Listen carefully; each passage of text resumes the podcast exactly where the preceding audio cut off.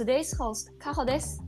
Better Earth Now では、スポーティーなビーガンガールズ、モエ、アスカ、カホの3人が、環境、社会問題、ビジネス、フィットネス、健康、瞑想、生理、子育てなど、様々な話題や課題について、力強く美しく輝きたい女性たちのために、ホットな情報をビーガン目線でお届けします。今日のエピソードは私、カホと co-host であるビーガンガールズ、アスカの2人でリスナーさんから事前にいただいた質問に答えていこうと思います。はい。よろしくお願いします。よろしくお願いします。今日はベタヨスのエピソード13です。アスカさんお元気ですか？あ、すごい元気です。あよのこの前、クリスがは熱を出して、えー、大丈夫ですか？あのめったにめ熱出さ出さないんですよ。うん。健康そうだもんね、クリスチャン。そうそう珍しく熱を出したんですけど、食欲は旺盛で、よかったよかった。そうそうそう一人前に食べてたんで、あの野菜スープとかうんひじきご飯とか。おお、ばひじき。爆食いひじきご飯美味しそ日本食でう。いいなぁ。いいなぁじゃないよ。いいなぁじゃない食べたいよ食。べたいあ食べたい。朝ごはんの時間あもうちょっと頑張ってはい。頑張って収録して朝ごはん食べます。ねえ、クリスチャン、熱か。いや、でも。まあ自己免疫をねやっぱりなうやってつけていかないといけないですからねそうですね。あとなんか夏は外は暑くて、でそれで中涼しくてとかで、ね、あのクーラーで風邪ひきやすそう。ねえ、うん。うんそうそう皆さんも気をつけてください、本当ですね。気をつけてください。うんうん私はですね、あの今日朝起きてで外見たら久しぶりに雨が降ってたんで、ふおーとか思ってちょっと嬉しいです。あすごい。うん、ずっとドライだかったんだよね。そうずっと降ってなかったからすごいなんかもう舞うにいろんなものが舞ってて空気中に花粉だとか埃だとか。だから今日雨降ってくれてめっちゃ嬉しいです。恵みの雨だ。そう恵みの雨ですね、うん、雨ほん梅雨だから降らないでって思ってるけどさ。うわーそっか。日本の雨めっちゃ降りますもんね。梅雨は特に、ありがたいんだね、スウェーデンでは。そうなんです。そうなんです。本当に。久しぶりの雨です。で、今回は萌えさんもお休みということでいすごく忙しそうにしてるんで時間ができたら帰ってくると思います。皆さん萌えさん帰ってくるの楽しみにしていてください。う ん楽しみにしててください。萌えさん We miss you だよ。声が聞きたい。ね声が聞きたい。あのあの大きい笑い方がすごい すごい欲しい。そうそうそう。効果音みたいなの用意しておけばよかった、あそうそう。入れるみたいな。そうそうそう。いるいるみたいな。いるいる。ではですね、今回はリスナーさんからインスタグラムとか Google メッセージフォームなどでいただいた質問に答えていくエピソードにしていこうと思います。事前に声掛けしてあの質問を集めてまして、一つ一つ、まあ、時間が許す限りってことで、私とアスカさんでこの質問に頑張って答えていきます。うんうんそれではよろしくお願いします。よろしくお願いします。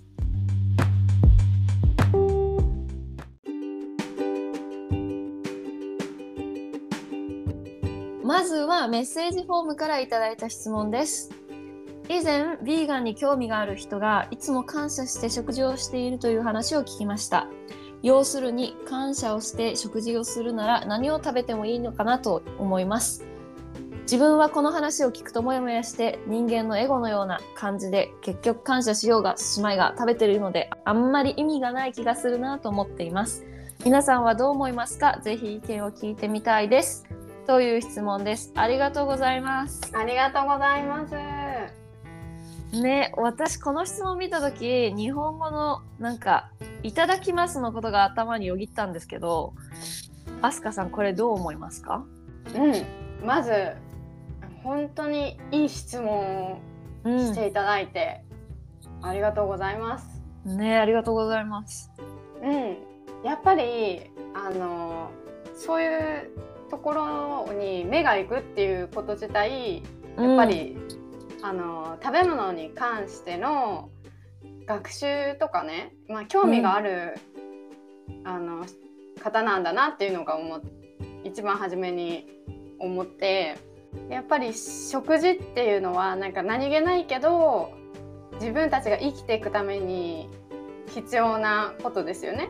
うん、そうですね。うん、そうそうそう。まあそういう時になんか食べ物自分たちが食べてるものって地球上にあるものだから自然とか生命に感謝するっていう、まあ、その食べ物の恵みでやっぱり大切さっていうのを自分たちが感じてなんかそういうスステナビリティとかね、うん。食生活ってどうなんだろうって見直したりっていうそういうきっかけができることだから本当にあの質問者さんってまあ素敵だなってあのいろ自分でいろんなこと考えてるんだなって勉強してるんだなっていう形でちょっと質問していただいて本当に感謝だと思います。うん。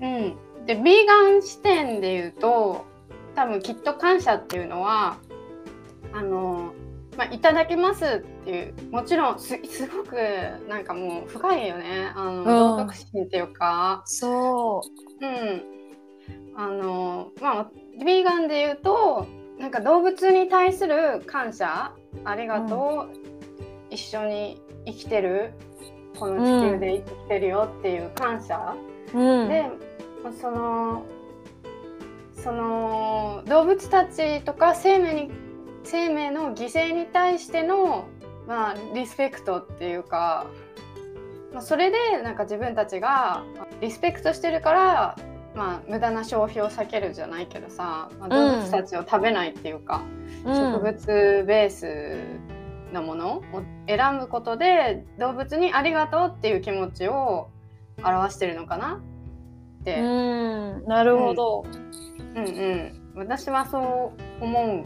そうですね。なんか、あの、いただきますって本当に、日本独特の言い方じゃないけど、なんかボ,、うんうんボナペティとか、あの、ボナペティとか言うけど、ねえヨーロッパでも、そこまで道徳の意味はなさそう。なん、なんだろう。うんうん日本のいただきますの方がすごく重い感じがする。で、なんか私も命をいただくからありがとうの意味を込めていただきますっていうだけじゃなくて、その、うんそのプロデュースに関わった人、うんうんだから生産するのに関わった人に対してもありがとうの気持ちは入ってると思うんですよ。うんうん、そうだね。もうスステナビリティだね、そこね。そう。持続持で、続性なとこだね。うん。そうでそのお皿の上に食事を乗せていることに乗せてくれていることにありがとうっていうことだからなんかうーんそこをなんかちょっと観点変えてみるとその動物お肉だったらそのお肉を生産するのに虐待してくれてありがとうっていうふうにも言えるのかなと思った。ああ、なるほど。その観点はすごく今日つくじゃないけど。そう生産者に対して殺してくれてありがとうみたいな、ななんだろうなんうんうんかそういう観点もあるなって思思いながら何に対して私はいただきますって言ってるんだろうって思った時にそういうふうに思って。うんうんうん。でも確かになんか人間のエゴのような気がするっていうふうにおっしゃってましたけどうんうん。それもそうですよね。なんかいい理由になるじゃないですか。うんうんうん。動物を食べる。いやうん。いただきますって言って感謝してるもん、丸みたいな。なるほどね。うん。なんかいいいいようにいただきます。使ってるじゃないけど。なるほど、なるほど。確かに、ビーガン観点と、やっぱり他のいろんな観点で、ありがとう、うん。ありがとうっていう気持ちがあるってことだね。そうですね。多分そう、うん。私はそういう風に捉えますけどちょっと難しいですね、こここの質問。そうだね。そう考えると、あの、いろんな観点から、ありがとうっていう意味があるってことだし、なんか人間のエゴっていうか、私にが思ったのは、まあ、エゴの逆じゃないけど、うん。なんていうのかな。あの例えばササバイバルな場所で本当に食べ物がなくて、うん、だけだけどなんか一粒二粒なんか豆が落ちてて食べました、うん、でなんか本当にありがとう。このこれの豆のおかげで生き延びれたよとかうん、なんか心の底からふなんか湧いてくる感謝っていうもの？うん、でそれってなんかなんていうのかな？人間らしいというかさ人間だからそうやってありがたく感じるとか、なんかそういうものをえエゴのエゴとエゴとちょっと逆じゃないかなっていう部分の、ううんん、心からの感謝っていうこともあるだろうし、まあっていうことはやっぱり時と場合というか人人それぞれの観点で違うってことなのかもね。そうですね。私がちょっとふとよぎったのは子供にはなんて教えるんだろうと思ってそのいうんうんうんいただきますの意味、うんうんなんか例えばビーガンママとだったらうんうんうんクリスチャンにあの「いただきます」って言うんだよって、これから多分もっと話していくと思うんで、うんうん。そうだね。うん、そういう時にうんうん「いただきます」ってこういうこういう意味なんだよっていう風に教えるのになんか、どうやって教えるんですか、子育てクエスチョンみたいになっちゃったけど。うんうんうん。いい質問。やっぱりあの感謝の気持ちを、まあ、食便食事に込めるっていうのはまああの一つの食事を通して自分が成長することにつながると思うんだけど、うん。まあ、心の安定というか食事をすることで自然とか生命とかのつながりを感じてでその、まあ、謙虚な気持ちとか感謝の気持ちをうん。あの自分たちが感じるっていうこと、うん。うん、自分たちはそうやってだよ。で生命とつながってるんだよ。でそのうん食べ物がどうやって作られうん。て私たちの前に来てるのかっていう意識をすることで、うん。やっぱり食事のね価値観とかねなんで食事が大事なのかって。そう,、そうそう。やっぱりそのその部分をね教えるといいと思いますね。感謝する。なぜですかって。うん。うわ超説得力ある そうですね。ね、うん。食べるって大事。うん。ね、大事大事。うん。じじゃあそんな感じでいいですか？だと思います。だと思います。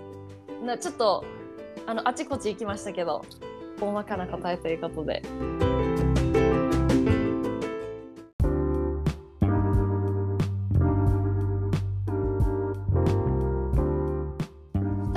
の質問に行きたいと思います。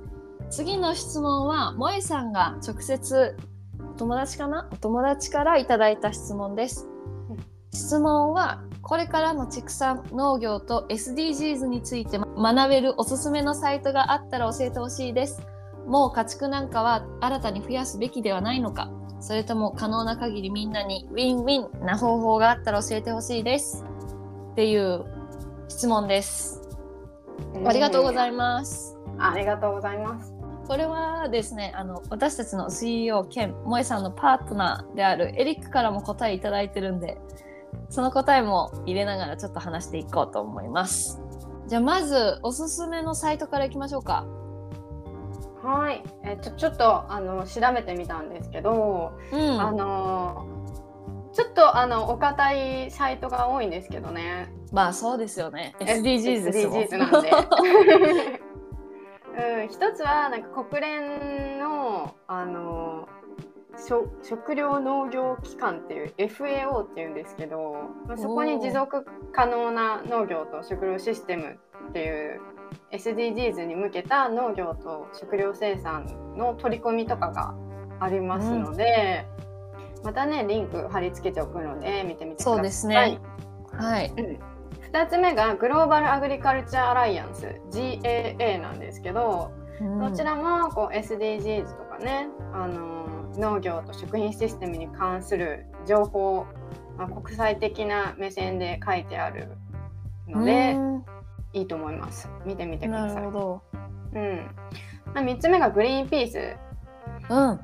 うん、有名なんですけどやっぱり環境保護のね団体で、うん、かあの畜産とか、まあ、そちら、まあ、そういう関係の問題に取り組んでるのであの畜産の持続可能性とかね、まあ、大体的食事の選択とかそういう情報がみちあの書いてあります。ウェブサイトが。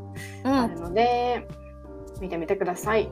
うん、で最後だ最後があの SDGs のあのポータルサイトなんですけど、うんやっぱり分かりやすいかな、うん、あのやっぱり持続可能なあの目標の目標関連がちゃんと明記してあるので一回ねちらっとこう農業とか食料生産に関することもあの目を通してみるとねいいと思います。うん、そうですね。私はグリーンピースしか見たことがないかも。そうなんかちょっとかお堅いイメージだけど、うん。結構日本語でもねあの分かりやすく書いてあるので。えー、ちょっと見てみます。うんうんなんかたくさん勉強できそね、うん。いいいい質問だと思う本当う。に。うん。ねこの4つ。国際連合食糧農業機関。Global Agriculture Alliance。グリーンピース。国際連合持続可能開発 Goals これ SDG のやつ。この4つらしいんで。ディスクリプションにもつけておきます、えっと URL をディスクリプションにもついておくのつけておくのでぜひそちらから飛んでみる時間があればぜひ見てみてください。でエリックの回答もう家畜なんかは新たに増やすべきではないのかそれとも可能な限りみんなにウィンウィンな方法があったら教えてほしいですっていう質問に対してエリックからちょっと回答をいただいております。すごいパッションが熱いエリックなんで すごいダイレクトにあの答えてくれたんですけど家畜ならウィンウィンはありえないと思う。ただのルーズルーズルーズ。動物にとっては間違い間違いなくルーズでオスの牛やオスの鶏が生後すぐに殺されることはご存知だと思います。メスの場合は人工妊娠させられ繁殖機械として使われます。抗生物質を大量に投与され高圧的で搾取的なシステムです。第2に家畜は環境問題の主な原因となっています。メタンガスによる地球温暖化。畜産業における水の過剰使用。森林伐採。動物の排出物が水路や海までにも汚染しています。第3のルーズは健康についてです、畜産と工場畜産は豚インフルエンザ鳥インフルエンザ狂牛病っていうのかな、うん。うん、狂う牛の病などのパンデミックを引き起こします。要するに農業をやりたければ植物を育てればいいのであって動物を繁殖させたり幼少期に殺してはいけないのです。っていうめちゃヘビーな 回答ですけどこれほんと全部事実です。うん。うん、なんかウィンウィンウィンはないと思いますね。家畜してて環境的にも健康的にも動物的にもウィンではない気がする。でもなんだろう。今あの、えっと再生農業。アグうんうん。 regenerative agriculture agriculture。うん。うん、それが今なんかできててで農業のように作物を育てながら家畜も育てるっていう農業方法なんですけどだから要するにオーガニックの牛とかを育てるのと同時にってことですよね。農業作物育ててるみたいな。うんうんで、私が思うに私はお肉を食べることに反対なんでその牛さんたちをレスキューみたいな感じにすればいいんじゃないかなって思います。どういうこと？えっと、えっと、その牛さんたちが、えっと、畜産業で飼われてる牛さんたちがたくさんいるじゃないですか。それ、を、その子たちを保護して、で、なんか、なんて言うんだろう。保護ファームみたいな感じ？うんうんにしてで牛を飼わせながら作物を育てる。だから牛は食べるために育ててるんじゃなくてただ単に保護したいから。うん育てる。うんうんなるほどね。うん、再生農業は牛を食べるためにと作物をうんうん。取って食べるためにうんうん。同時進行でやってる農業なんで。でそうだね。うん、なんで牛をあの作物を育てるのに一緒に飼うかっていうとそれはなんか土の価値を上げたいから、土の質かな、うん。やっぱり動物が住むことによってその糞だったりとか、やっぱり、り今あの砂漠化とかが問題になってるじゃないですか世界中で。うん。土がもう栄養のない土になってしまってるみたいな。うんうんうん。うん、で土が土の質が良くないと水も二酸化炭素も吸収できる能力が減ってしまうんで。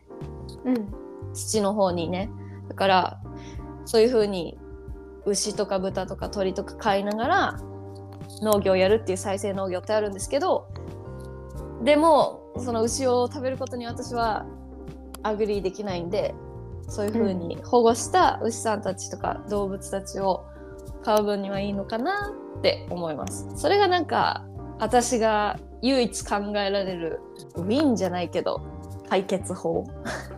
うんうんうん。うん。すごい。私思いつかなかった。そのてどっちかっていうと、なんなんだろう。あれ共存だよね。やっぱりそのそう。う、うん。ん、確かにそれすごくあの持続可能なあの生産の方法だと思うし。うん、やっぱりあの家畜とまずそもそも野生動物の違いが倫理的な問題であって、もう野生野生動物はもう自然界の生態系の一一部でそうやって狩りとかねして食べたりし人間によって全てし管理されてるんだよね。飼育されて。でも自分たちの供給のためにももうそれが目的として存在してるっていう意味だからもう倫理的にもうあのエリックが言うようにもうん。うないっていう感じ、うん。確かに、うん、うん、道徳的な観点においてないっていう感じになってくると思うから、まあ、そういった、まあ、か家畜と呼べるのかわかんないけど保護保護家畜の保護、うん、うん、保護した牛さんたちと共存っていうあの方法うん、っていうのは、確かに新しいリジェネレティブ・アグリカルチャーっていう風に言えるんじゃないかなって思い、うん、なんか、聞いたことあんまないかも。なんか保護ファームやっててでそれで農業もやってますみたいなところ。うんうん。うん。いやでも確かに人間がか自分勝手に 牛とか豚とか鳥を自分たちのものにして育ててるから確かに共存ではないですよね。もうスレイブあの奴隷みたいな感じですよね。言ってしまえば。うんうん。だから自然の倫理に反対するっていうのは確かにその部分は絶対に誰も、うん、反対できないと思います。うん。そうですね。うん。そうだね。まあやっぱり一つのあの選択肢っていうのかな、うん。やっぱりそうですね。うん、なんかそういう持続可能な畜産を推進するっていう一環としてやっぱり動物の福祉を向上させるってそういうねうん。愛を持って接してるとかね。やっぱりいろんな規制とかも海外でできてるみたいなんだけどそうやってそのなんかせ狭いところで育てちゃダメとか、うん。うん、でもやっぱりそういう個人的な、あのーそういう感性とか倫理的なことが多いからなんかまだ、その何改善なんかそういう持続可能性を追求する努力はしてるけどまだちょっと答えは出てないみたいなね感じなだと思うしだから今のところ SDGs としてはあの主にはプラントベースの食事うん。有機農業でフードロス、あフードロス。うん。うん、えこれめっちゃあうの、んうん。日本人偉いって思います私うん。あの海外の人めっちゃ残しません？そうだよね。嫌いなものは嫌いってなっちゃうけどね。日本はもったいないだから、そうもったいない。なんかうん、うんえそんな残すの？普通に残してなんか捨ててくみたいな。そういうなんか感覚が分かんなくて。だから日本人、私はご飯のお米を一粒も一粒も残さずにあのお茶碗から取りなさいっていう風に教わったからフードロス大きいですよね。テーマ的に。多分世界中で。ねそうそう、だからやっぱりいろんな選択ができる今だからこそ、うん、私たちもね、うん。あの食に対して考えましょうっていう。ね。ね。うん、でここにあの書いてくれたじゃないですか。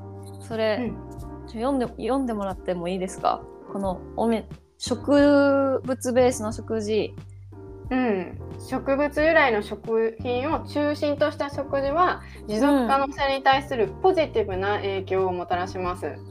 うん野菜とか果物とか穀物とか豆類などのあのプラントベースの食品を積極的に取り入れることで地球資源の使用とかあの温室効果ガスの排出が削減できるってもう、うんあの実証されてるんですよね。うんすごい、まあこれも普通に普通に考えて どうなんだろう。もうメジャーな知識なのかな。うん、まだまだ染みついてないところはありそうですけど。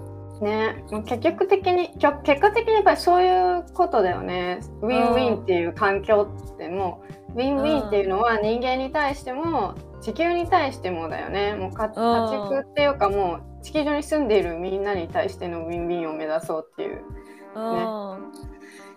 あとここここに書いてあるのは食品ローカリゼーション、うあのん、地元の農産物とか食品を優先的に消費することとか。確かに、あのいつも私アボカド買う時にスウェーデンでうん。思うんですよね。いや絶対アボカドはスウェーデンでなってないからメキシコとかそういう暖かい国から来てるんだなとか思いながら、なかなか手が伸びずに買えなかったりとか、が輸送にとも伴うエネルギー資源ね消費するのにはいなんかいろいろ排出するんで二酸化炭素だったり。あとは有機農業ね科学的な農薬とか合成肥料の使用を削減することでさっき言った土の質とか生態性の健康を保護したりあと、まあ、フードロスはここにも書いてあるように重要な課題ですって。食品のあの適切な保存とか調理やっぱリサイクルの取りく取り組みとか排出物のあの削減に貢献すること。うんうなんどっかのどっかのドキュメンタリーで見たんですけどんうん。なんだっけなサンフランシスコだったのかな？多分サンフランシスコアメリカ多分サンフランシスコ。私が覚えてる限りであれば。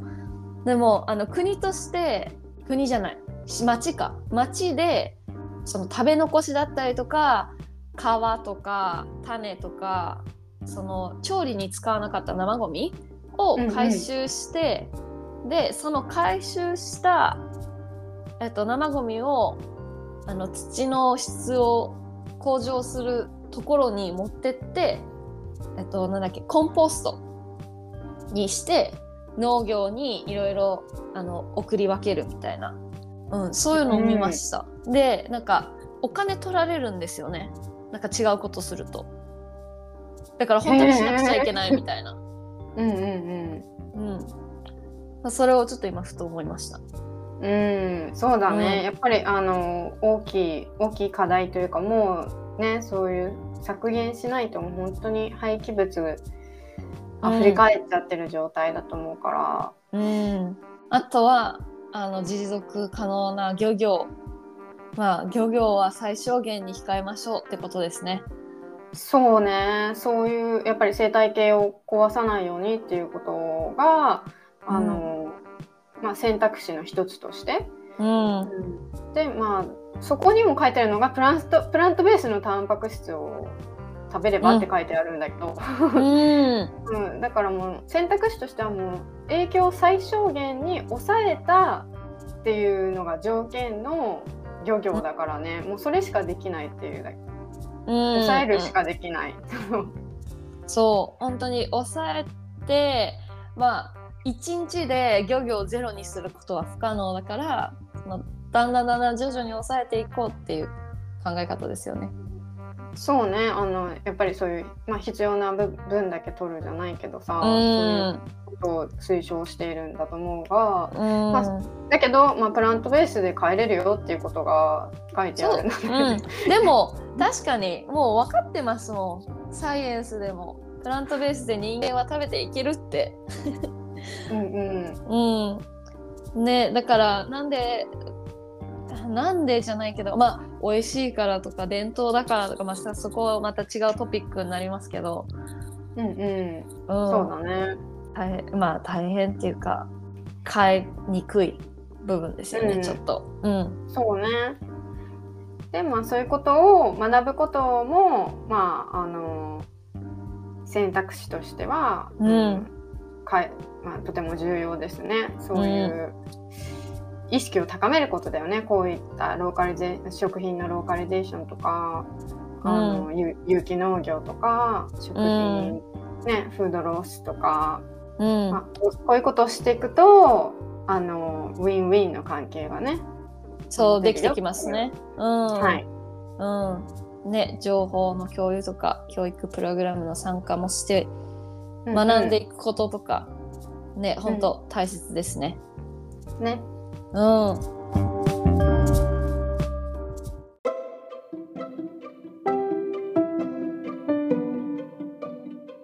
じゃあ次の質問いきますか？最後の質問でじゃあ最後の質問いきましょう。最後の質問は、えっと、インスタグラムからいただいた質問です。大豆食品を取りすぎると女性ホルモンに影響があると聞きますが、実際どうなのでしょうか？という質問です。ありがとうございます。ありがとうございます。うん。これ一時期なんかビーガン反対派みんながビーガンがすごい広まった時にビーガン反対派みたいな感じがうんできて、カーニボースダイエットお肉しか食べないダイエットとかも同時進行でなんかちょっと出てきたじゃないですか。ねうん、でそんな感じの時になんかソーシャルメディアとかで結構爆発してた話題トピック？え。でであの私もサイエンティストでもお医者さんでも栄養士でも何でもないのではっきり言えることではないですが、あの私が知ってる限りでは全然問題なくてむしろ健康にいいっていう風な知識を持ってます。アスカさんも同じですか、私はね、そうですね。あの後で話すと思うけど、あの、うん結構やっぱり私たち豆でできてるよっていうぐらいうんやアジアの文化は、もう本当にすごく豆を過剰じゃないけどと取ってる状態なんですでに。うん、だから豆腐納えって感じ。かね。そうそうそうう。えって感じ。ん 確かにね私たちの食文化の中に大豆めっちゃ入ってますもんね。そうそうそうん、まああのアレルギーは確かにあるかも大豆アレルギー。まあ、そういう人たちにとっては多分健康ではないんでしょうけど、う。うんうんうん。そうだね。まあそれに対してなんだけど、うんまあ、あの調べたところによるとやっぱりあの GM 大豆っていうあの遺伝子組み換えのねあの、はい大豆うんっていうのが、まあ、臓器への影響とかアレルギー反応に関係する可能性があるっていう研究結果もあるんだよね。だからどっちかというと大豆っていうよりも遺伝子組み換えとか,、うんなんかその農薬が使われてきた使われてたりとかそういったものがこううん蓄積されて、まあ、臓器とかそうアレルギー反応につながるっていうエビデンスはあるんだよね。うーんなるほどね。うん。うんそう。確かに遺伝子組み換え、最近パッケージの後ろでも遺伝子組み換えでないって書いてありますもんね。大豆とね。か書かれてうると。ん。うん。ね。この辺はちょっとなんか海外だと三角のねあのマークがついてて、あうん。のトラントランジェニックマークって言うんだけどあのすぐわかるんだよね。遺伝子組み換えが入ってるかどうか。日本はあんま,、あんまりあの表記が見にくいからちょっと確かに気にしてないかもしれないけど確かにあ海外の人がスーパー行って日本語読めなかったらわかんないですよね。うんうんそうそいやかわいそう、うん、う。ねえちゃんとわかりやすい表記にしてもらえればいいのに。ね。で私がちょっとサーチしたものですと研究の例をちょっと挙げていこうと思います。うんうん。うん、でと大豆には、まあ、抗がん作用高腫瘍作用腫瘍の成長を抑える働きがあるんですね。で、うんやっぱり大豆っていうと一番最初に多分みんなの頭に出てくるのがイソフラボンでエストロゲンっていう女性ホルモンに関わってくるイメージが多分一番み皆さんあると思うんですよ。で有名な病気が乳がんやっぱ女性の間で一番その女性ホルモンに関わる病気でっていう風に言うと一番有名なのが乳がんででその乳がんと大豆の関係を、えっと、調査した研究って今すごくたくさんあってその中の少しをちょっと紹介したいと思います。えっと一つ目はあの3万3000人の閉経前の中国人女性を集めた研究では大豆の摂取で乳がんのリスクが59%減少したみたいです。でもう一つは5万2000人の北アメリカ女性が研究に参加女性の29.7%が黒人女性で8年かけて牛乳と豆乳の摂取量を追跡し記録したみたいです。でその結果 8, か8年間で乳がんになった女性は1057人。5万人5万2000人のうち1057人。で牛乳じゃなくて豆乳をよく飲む人は牛乳を飲む人に比べて乳がんと診断された人の割合が少なくてその割合が32%で牛牛乳をよく飲む人は22%多かった。だから牛乳を飲めば飲むほど乳がんのリスクは上がったっていうことですね。うん、わあすごい。なんかパーセンテージで見ると結構違いますね。全然違いますよね。あとは、うんうんなんか乳がんになった後の大豆摂取をしてると、乳がんの再発率がうん。下がるっていう風に再発が防げるっていう研究も出てるみたいです。すごい。で男性によくそう男性がいつも言うのはいやうん大豆食べると女性ホルモンが増えてでそれで、うんあのメンブーツって言うんですけどあの、うん。えっと、うん胸の部分が女性みたいに大きくなるから、うん。大豆は取らないみたいな男性があの、うん。ちょこちょこ出てきてて結構いるかもしれないですけど、でも、うん。とこれ「The Proof with Simon Hill」のポッドキャストのエピソードうん。258番で言ってたことなんですけど、植物エストロゲンうん。要するにイソフラボン。イソフラボンは植物性のものだから女性ホルモン、あのエストロゲンは増やさないっていう風に、うんうもう増やさないって、うんうん。みたいな。本当にそんな感じで言ってたんで心配する必要もないとは思います。ん。うん。聞いたうんなないない。な ないない。のそうそうそう逆になんか牛乳飲む方がなんかこの間あのそうそうそうそうおっぱい出るとかおっぱい出るよ言ってたじゃないですかそうそうううん、そっちの方が心配ですけどね。う。うん。確かにね、それはあのー本当にある話だから、うん、ホルモンとしてね。うんううん。ん、そうない大豆はないっす。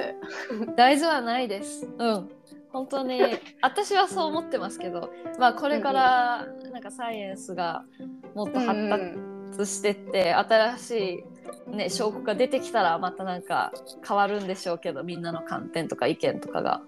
そうだね。うん、あとさっきの大豆アレルギーの話で10歳までに70%の子供が大豆アレルギーがなくなるみたいです。だから子供に結構、うん、有名なアレルギーじゃないけど子供が結構持ちやすいアレルギーだけどでも年を重ねるにつれなくなる人が多いみたいです、うん。あと何かありますかね？大豆。うん、やっぱり大豆って本当に大豆プロテインっていう感じで今流行ってるけど、それだけじゃないんだよねっていうそうですね。ベネフィットが、うんうん。よくわかりました。うん。まあ、ん。大豆ミルクとかね、いろいろ出てるんで、全然、まあ、取りすぎは何何事も良くないですけど、そうそそう。モデインモデレーションで本当に取っていただければ全然問題ないとは思います。う。うん。うん。ましては私たちアジア人ですし、それこそ本当に最初に言ったように大豆ばっかり食ってる 人種だから、そうそうそう。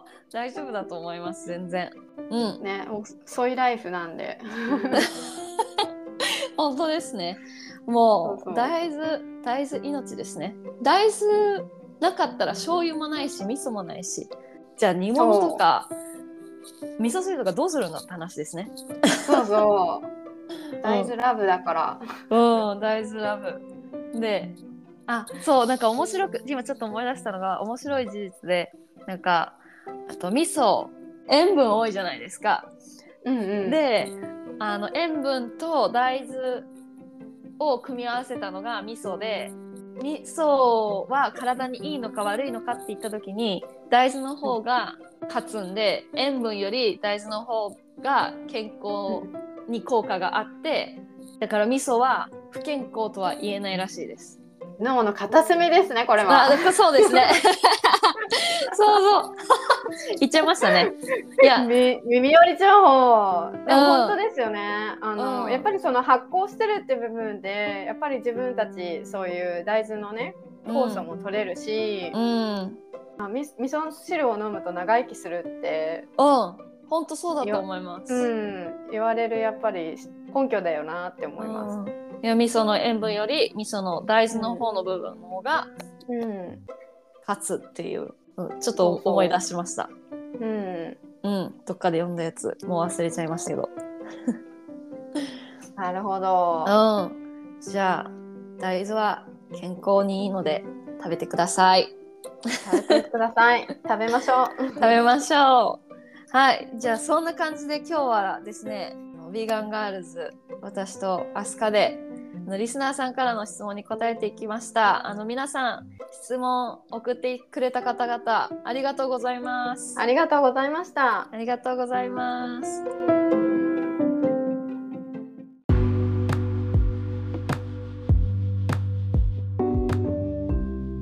では、Better Now 今日は13回目の放送でした。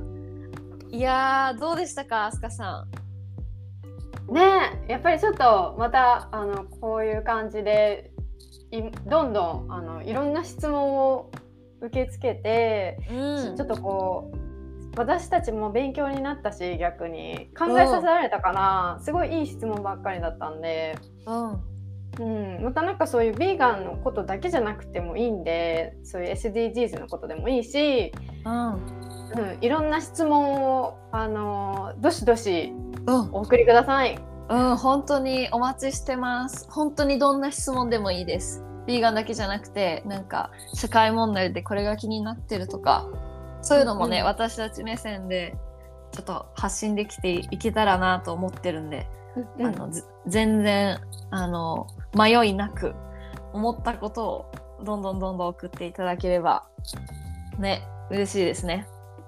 脳の片隅は今日お休みするのでまた次回お楽しみにということでちょっと入っちゃったけど脳の片隅みたいなの。じゃあそういう質問や感想テーマのリクエストなどあればぜひこちらのメールアドレスに送ってください。メールアドレスは betterearthn.gmail.com です。インスタグラムや Facebook、Twitter などの SNS でのシェアも大歓迎です。シェアするときは、ハッシュタグ BEN、ハッシュタグ BetterEarthNow、ハッシュタグ BEGAN、タグ付けしてください。ビーガンの B は漢字で美しいという字、ガンはローマ字で GAN よろしくお願いします。また、ベトルスナは Spotify、Google Podcast、Apple Podcast、Amazon Music など各ポッドキャストプラットフォームで配信中です。より多くの人に聞いていただけるように、フォローや番組登録もぜひよろしくお願いします。で次回はですね、あ、次回もしかしたらアスカさん参加できないかもしれない。かもしれない ですけど、あとヴィーガンフードについてちょっといろいろ語っていこうと思います。なんか何を食べてるかとか、なんかチートデーとか、おすすめのレストランとか、もう食べ物食べ物食べ物食べ物でいきましょうチェックチェック。う。うん、チェックチェック。あとあのリスナーさんの皆さんおすすめのレストランとかあったらぜひぜひ送ってくださいうんちょっとポッドキャスト上で紹介したりとかもしたいんでうんぜひお願いします、お願いします。はーいねメールアドレスでもいいですし DM でもインスタグラムの DM でもお待ちしてますでは Better Earth Now 今日お送りしたのは私カホとアスカでした。Thank you for listening. Bye bye. バイバイ。